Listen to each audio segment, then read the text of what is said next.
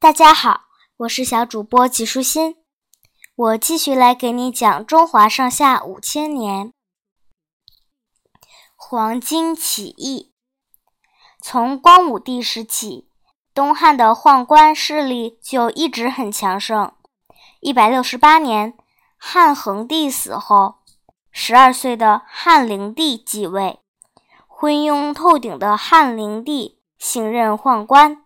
任由他们把持朝政，宦官们结党营私，接受贿赂，甚至将官职卖给有钱人以敛财。他们大肆搜刮百姓，大量兼并土地，加之严重的自然灾害频发，使得民不聊生，社会矛盾日益尖锐。挣扎在死亡线上的穷苦百姓实在活不下去了。纷纷奋起反抗。冀州巨鹿郡有兄弟三人，老大叫张角，老二叫张宝，老三叫张良。三个人都很有本事，很乐意帮助百姓。张角是个医生，他创立了一个道教的分支——太平道，并将《太平经》作为经典。《太平经》指出。想要拥有一个太平世界，就得取消刑罚，让百姓自治。经书还指出了：天下财富应当天下人共有，人都是苍天所生，不分高低贵贱。张角带着两个弟弟，一面给百姓治病，一面传教。渐渐的，相信太平道的人越来越多，便很快。有很多人加入了太平道。张角自称大贤良师，并派两个弟弟吩咐各地进行传教，共吸收信徒几十万人。张角还与宫中的宦官建立联系，亲自赴洛阳了解宫中的情况，发展宦官入教，以作内应。他将几十万门徒分成三十六方。大方有一万多人，小方也有六七千人。每个方的首领叫渠帅，由张角统一指挥。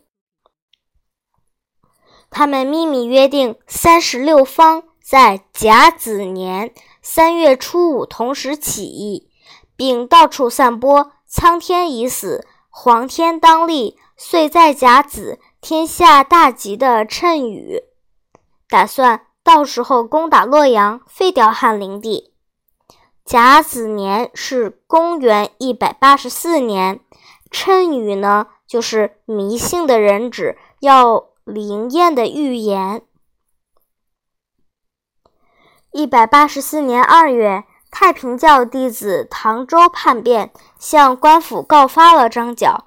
汉灵帝得知后，将太平道大方渠帅。马元义抓起来，用车裂之刑处死，并传下诏书，在公中央官员、禁军士兵和老百姓中逮捕太平教门徒，结果有一千多人惨遭杀害。张角见事情已经败露，急忙通知三十六方立即起义，起义军都头裹黄巾，称为黄巾军。张角自称天公将军。张宝、张良分别自称为地公将军和人工将军。黄巾军每到一地，就放火焚烧官衙，没收官府财产，仅仅几十几天，便天下响应，京师震动。汉灵帝立刻命外戚何进为大将军，管理京城防务，并。调集重兵在洛阳防守，防止起义军进攻洛阳。同时，他还派王辅松、卢植各带一支军队，分头攻打黄巾军。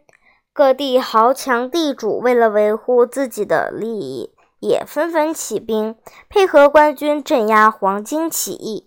其中著名的领袖有。袁绍、袁术、公孙瓒、曹操、孙坚、刘备等。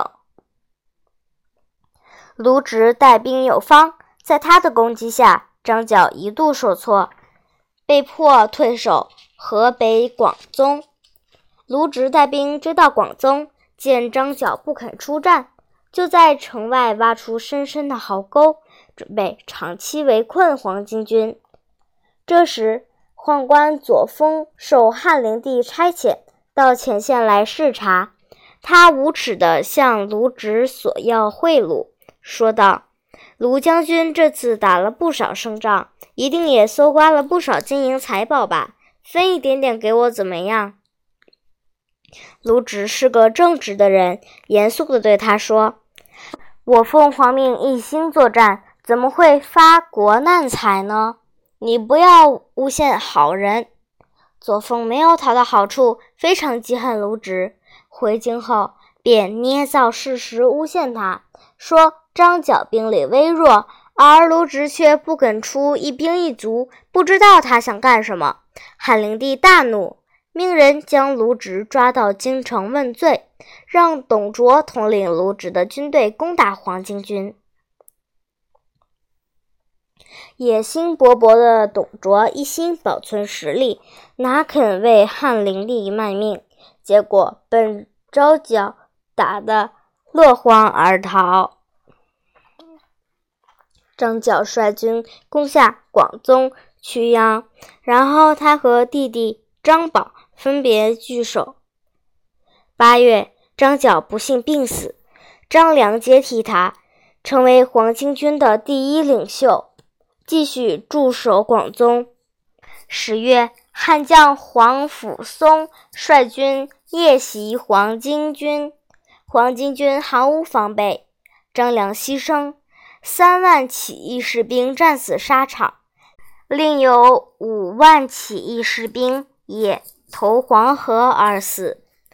黄甫松又接着带兵攻破曲阳，杀死了张宝及十万黄巾军。至此，黄巾军主力被击败。黄巾军起义虽然是失败了。但是化整为零的黄巾军一直坚持战斗了二十年，在这场大规模起义的打击下，腐朽黑暗的东汉王朝已是摇摇欲坠。今天的内容就是这些啦，小朋友，拜拜。